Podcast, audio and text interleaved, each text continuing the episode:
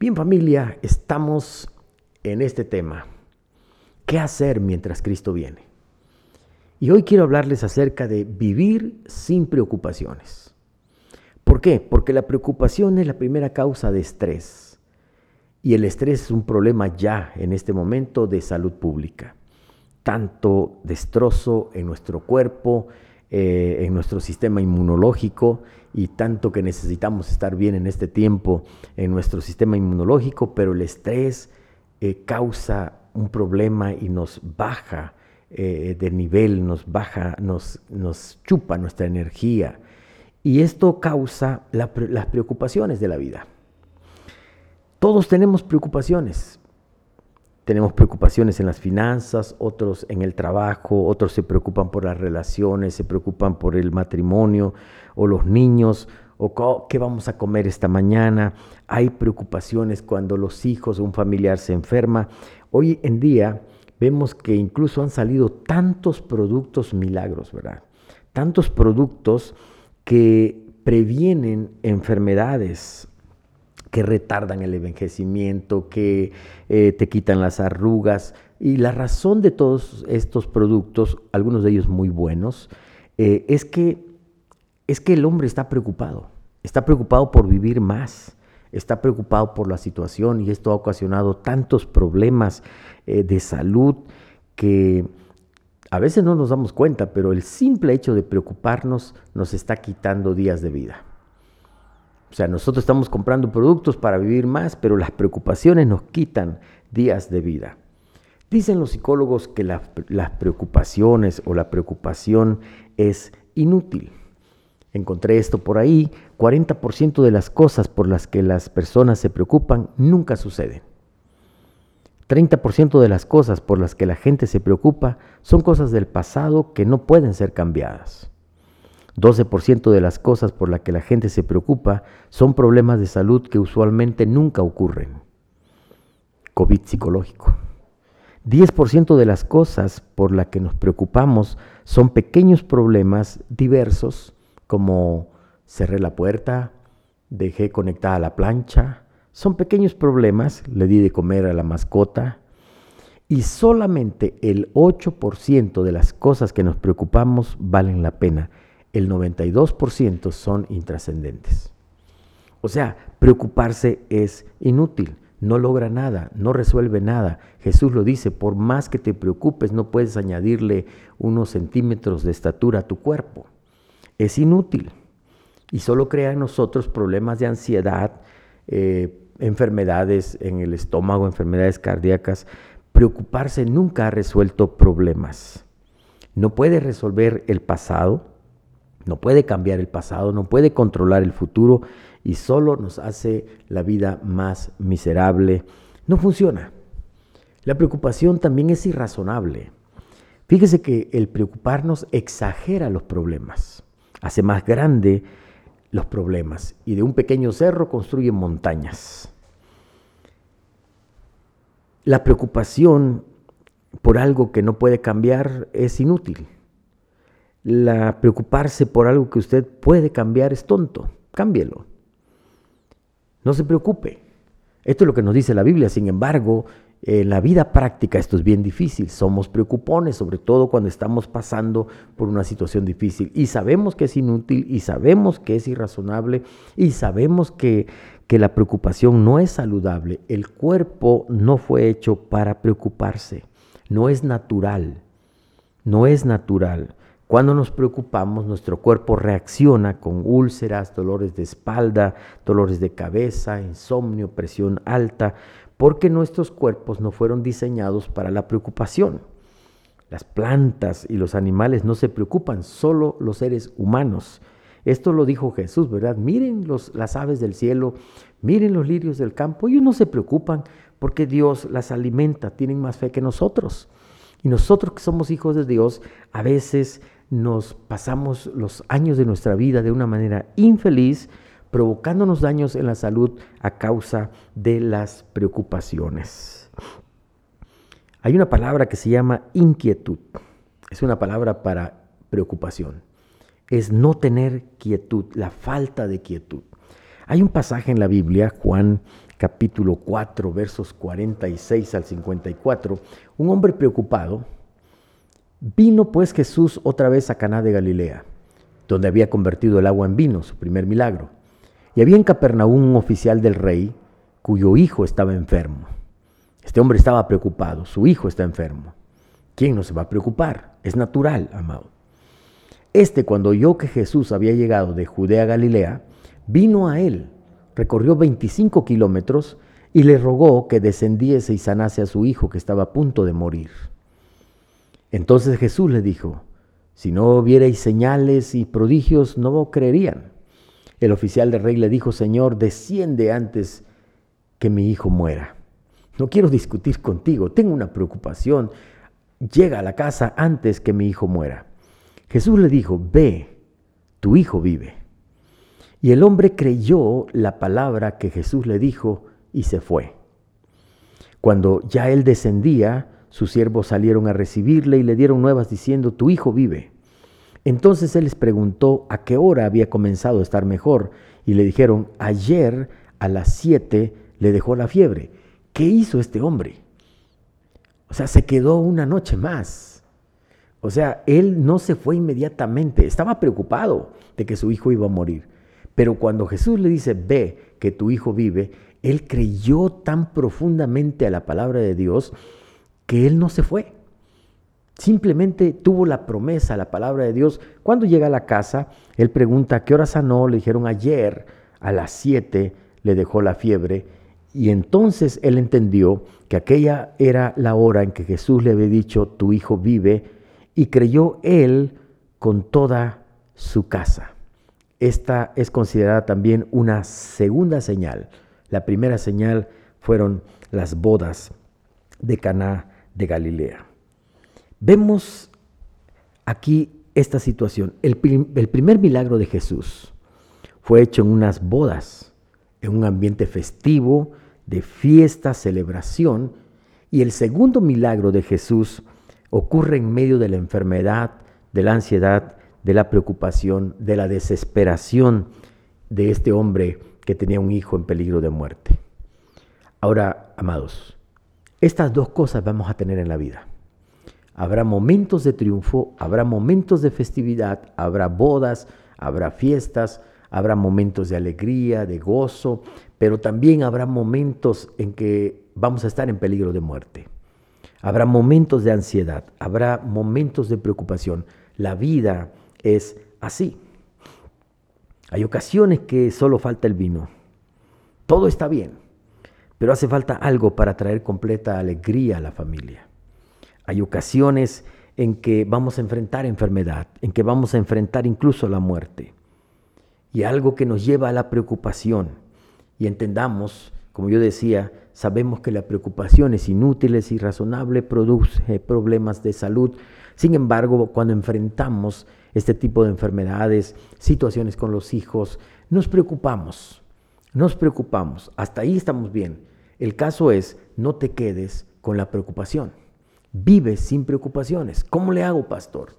Bueno, déjeme darle tres consejitos, tres consejos muy sencillos que los tomo de la palabra de Dios, por supuesto, y si nosotros podemos, eh, podemos atender estos consejos, probablemente nuestra vida va a cambiar nuestra vida va a ser un poco mejor en cuanto a nuestra salud, en cuanto al estrés que vivimos.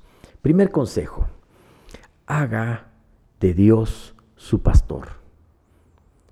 El salmista en el Salmo 23 dice, el Señor es mi pastor, por lo tanto, nada me faltará. Jesús lo dice de esta manera, busquen primero el reino de Dios y su justicia y todas estas cosas, techo, comida, vestido, todas estas cosas te serán añadidos. No tienes trabajo, no te preocupes, haz del Dios tu pastor. Todos tenemos un pastor en esta vida, ¿verdad? Aquí en este mundo el Señor ha constituido a unos pastores eh, que somos, eh, eh, que ocupamos un lugar representando a Dios y que Dios nos da cierta unción en esta responsabilidad y nosotros podemos orar pero y decimos, ¿verdad? El pastor Elías es mi pastor, el pastor, amados, pero es una expresión que entendemos perfectamente bien de qué se trata. Pero la verdad es que tú debes hacer del Señor, de Dios, tu pastor. O sea, tú eres una oveja y tú dices, Él es mi pastor, no es el dinero, no es este otro ídolo, no es eh, ninguna persona. No, en otras palabras, tú no dependes de tu esposo, tú no dependes del gobierno, tú no dependes de ninguna circunstancia, tú dependes de Dios. Perdón.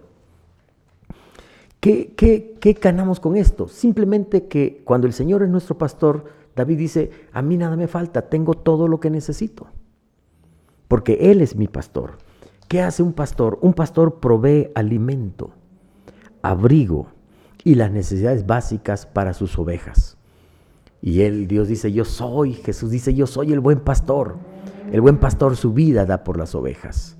Un pastor provee alimento. Nosotros los pastores en función en esta tierra de una congregación, nuestra función es proveer alimento bíblico a, todas nuestras, las ovejas que Dios ha puesto, son las ovejas de Dios que ha puesto en, en nuestra congregación. Y Él, como el buen pastor, va a proveer alimento. ¿Qué hace un pastor? Un pastor protege. Tu vara y tu callado me infundirán aliento. Aunque pase en valle de sombra de muerte, no temeré mal alguno, porque tú estarás conmigo. Así que un pastor también protege. Un pastor también guía. Él guía las ovejas cuando están confundidas y no saben qué decisión tomar, por qué camino ir. Un pastor guía. Un pastor también corrige. Cuando existe un problema, eh, cuando se presenta un problema, cuando la ovejita se va quedando atrasada o toma un camino que no debe ir, bueno, el pastor corrige. Así que tenemos cuatro funciones de un pastor y todas esas funciones las cumple nuestro Dios. Y cuando tú conviertes, tú, tú tomas a Dios como tu pastor, entonces Él te proveerá, entonces Él te protegerá, entonces Él te guiará y también tú debes permitir que Él te corrija.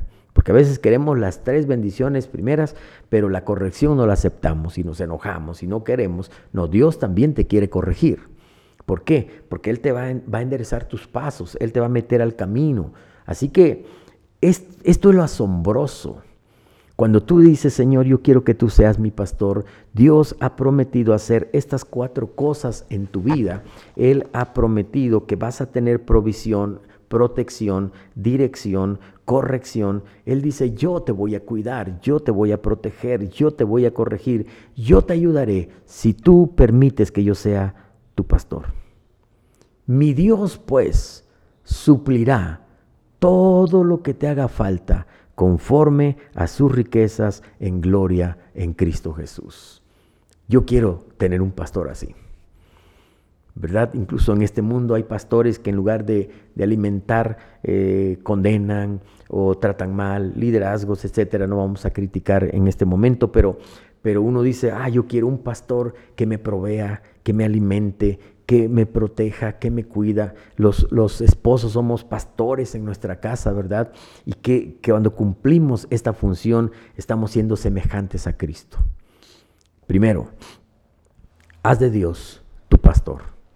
Segundo consejo, pongo mis preocupaciones en manos de Jesús. Lo que hizo este oficial fue caminar 25 kilómetros de Judea a Galilea para decirle, Señor, tengo un hijo que está enfermo. Vino a Jesús. Cuando nosotros, amados, entendemos lo que dice la palabra, 1 Pedro 5:7, pongan todas sus preocupaciones y ansiedades en las manos de Dios, porque Él cuida de nosotros. Él es mi pastor, por lo tanto, cada preocupación que yo tenga, no me quedo con esta preocupación. No me quedo con este problema. No trato de cargarlo. Mis espaldas no están diseñadas para cargar estas cargas. mi cuerpo no está diseñado para llevar estas preocupaciones. Estoy preocupado por la enfermedad de mi hijo, estoy preocupado por la situación económica, sí, pero inmediatamente la Biblia me dice, trae estas preocupaciones a Jesús. Esto es lo que hizo este hombre. Él vino, él dijo, ah, Jesús es, es Dios, Él sana, voy a ir y voy a rogarle y voy a pedirle que sane a mi hijo que está a punto de morir. Él era oficial del rey, era un hombre que tenía dinero. Él pudo haber dicho, no, no, no, yo no necesito a Jesús, voy a llevarlo al mejor hospital. Nosotros a veces pensamos que el, hospital más caro, que el más famoso, es el hospital que va a solucionar mi problema. No, mis amados, Dios puede usar cualquier hospital, cualquier médico, cuando nosotros nos aferramos a sus promesas, a su palabra. Él puede usar cualquier elemento para sanarnos.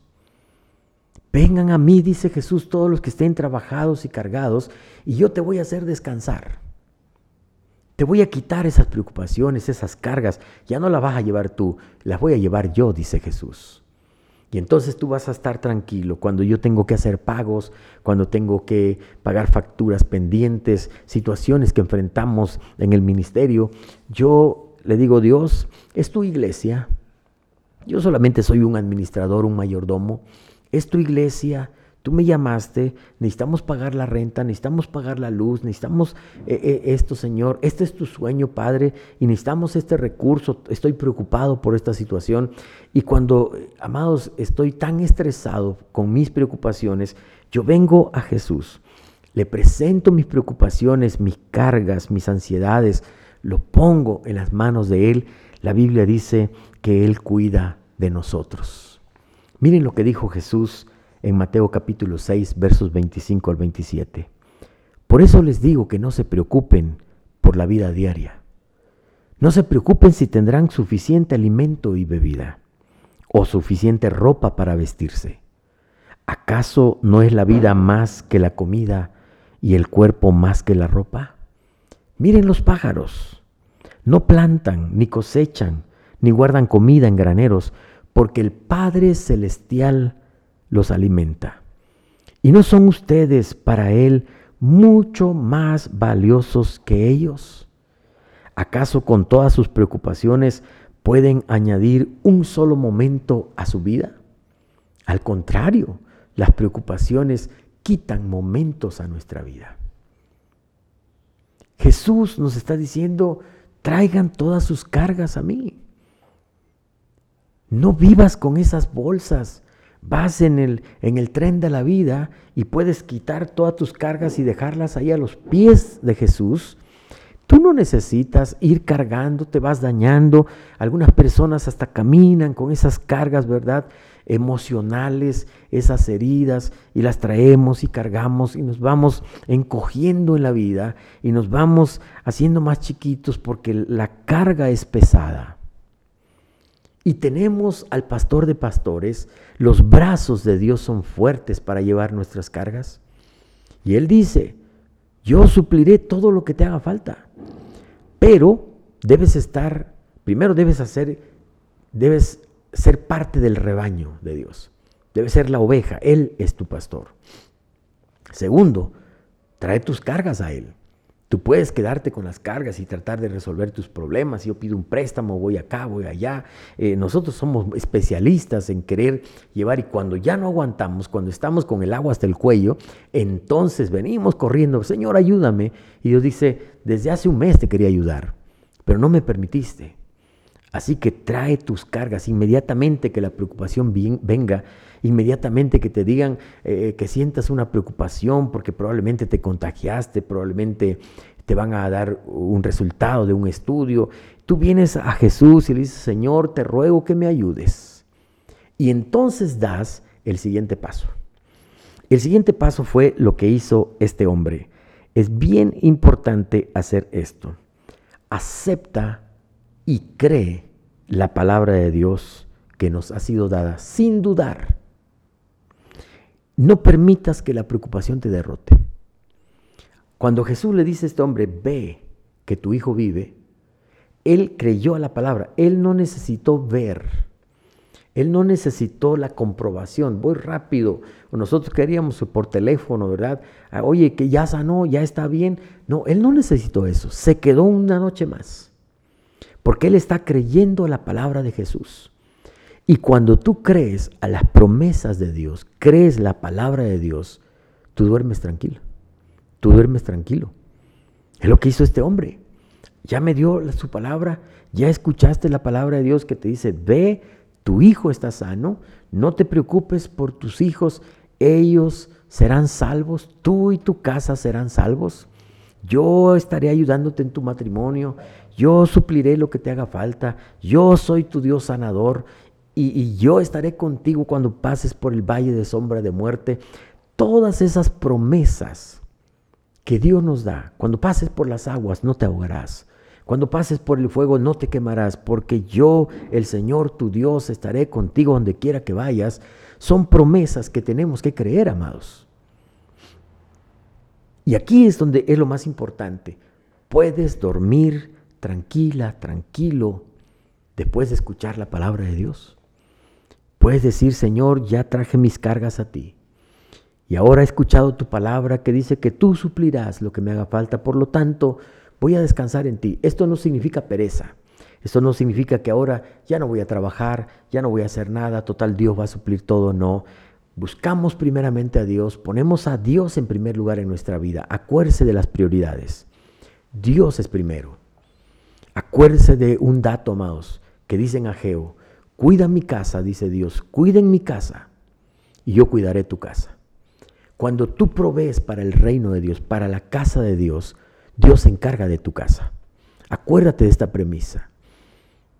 ¿Sí? Porque él en Ageo le dice, ustedes tienen casas artesonadas, bien hechas, eh, eh, han invertido en sus casas y mi casa está cayéndose y mi casa está mal, y mi casa cortaron la luz porque nadie dio para apagar la luz, y mi casa está bien sucia porque nadie da para una pintura. Y dice Dios, ustedes cuidan de mi reino, ponen mi reino en primer lugar, yo cuidaré de tu casa. Bien sencillo. Hagamos un trato, dice Dios. Tú inviertes en mi reino, tú haces tesoros en el cielo, yo veré por ti, yo velaré por ti, yo cuidaré por ti. Yo he practicado esto toda mi vida. Hemos invertido, mi familia y yo, en el reino de Dios. Invertimos todo lo que tenemos. No tenemos cuentas. Eh, quería comprar un carro y no me están dando el crédito porque no tengo cuentas bancarias, porque todo lo invertimos en el reino de Dios. Pero mire, 35 años de ministerio y Dios ha sido fiel. Dios es bueno. Él provee para todas nuestras necesidades, la colegiatura de mis hijos, la comida diaria, los gastos que tenemos. Dios es bueno, pero debo creer a su palabra. El Señor es mi pastor. Cuando tengo preocupaciones porque las voy a tener, porque las vas a tener, vienes corriendo a Él y entregas tus cargas a Él pero cuando Él te dé una palabra, cree a esa palabra. Esto te va a ayudar.